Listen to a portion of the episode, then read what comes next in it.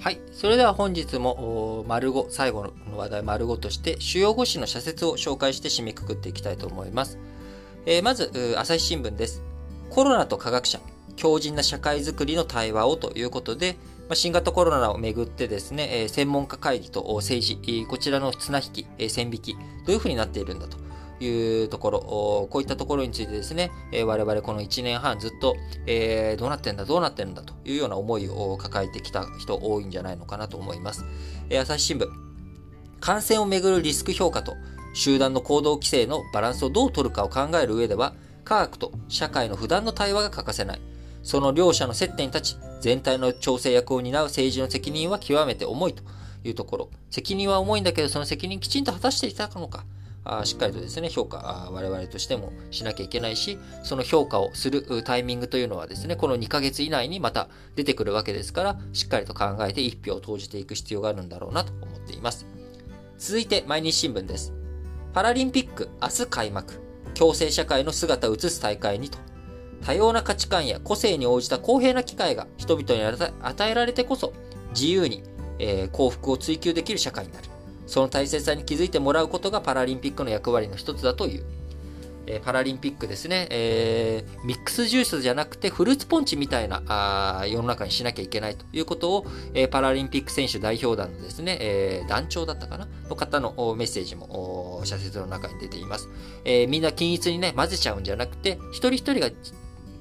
独立して味を楽しめるフルーツポンチ、ミックスジュースじゃなくてフルーツポンチな社会にすべきだということを、傾聴に値するなと思います。えー、そして産経新聞、えー、地域連携薬局、生活支える機能の発揮をということで、今月、医薬品や医療機器の安全確保に関する改正薬機法が施行されて、地域連携薬局がスタートした。都道府県知事が認定し、中学校区に1カ所以上の整備が目指されているということで、まあ、医薬品とかね、えー、かかりつけ、えー、しっかりと持っていく、やっていくことが大切だなと思います。えー、産経新聞もう一本はですね、カナダ人に有罪。中国は人質外交をやめよう。滞在する外国人を拘束し、外交上の圧力や取引材料にするのは中国の上等手段だ。拘束してもどんな行為が罪に問われたのか詳細が明らかにされない場合が多い。今回も起訴内容の詳細や審理は非公開だったという。え結構ね、一時期、日本も、あの、勝者の人たちが結構拘束されるっていうことがありました。えー、写真をなんか撮ってたらそこに軍事施設が入ったっていうことで、えー、拘束されたりとかですね。えこの前、伊藤忠の社員の人は、拘束された人は解放されたのかな ?2、3年とか判決がね、えー、懲役が出て、それがようやく解放されたかなんかだったと思いますけれども、やはり、あの、こういった問題、えー、中国のね、えー、政治が不安定、そこでの拘束状況がどうなるのかっていうのが見えてこないとなかなか安定したビジネスをやっていくっていうわけにもいかないので、え、しっかりとこのあたりについてですね、えー、注意を持って見ていく必要があるんだろうなと思います。え、続いて読売新聞です。防災情報、きめ細かい発信で信頼向上を。問題は、情報発信のあり方だ。災害を警戒する場所や避難対象の区域が漠然としていては、住民が対応を迷うことになる。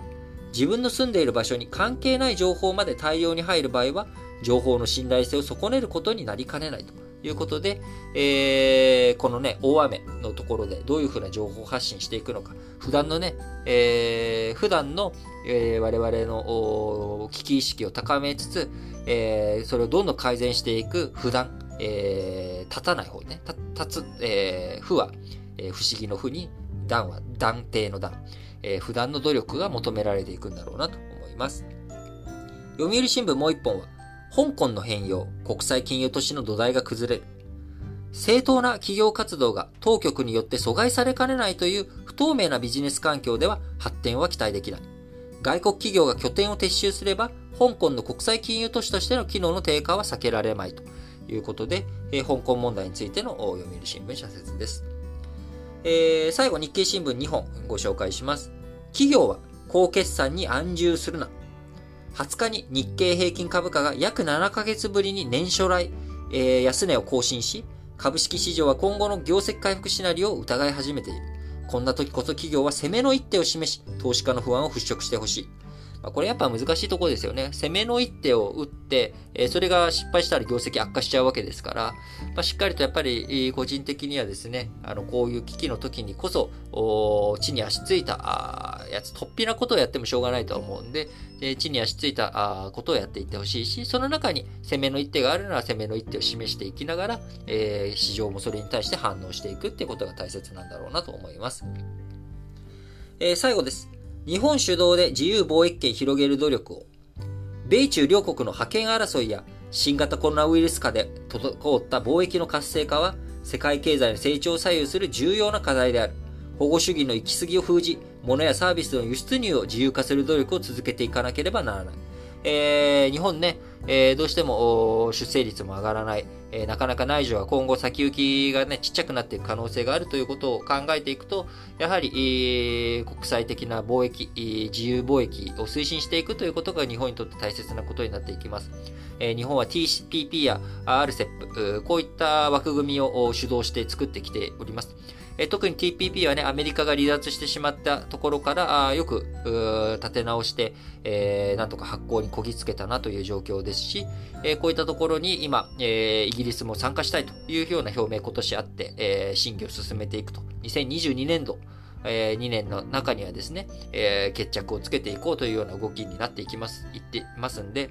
えー、そういった動きしっかりとやっていく。そして、えー、アメリ、TPP から離脱したままのアメリカなどをね、どういうふうに含めていくのか、えー、そういったところでしっかりと旗振り役としてですね、えー、自由貿易を推進していく、ことをやっていってもらえたらなと思っています。はい。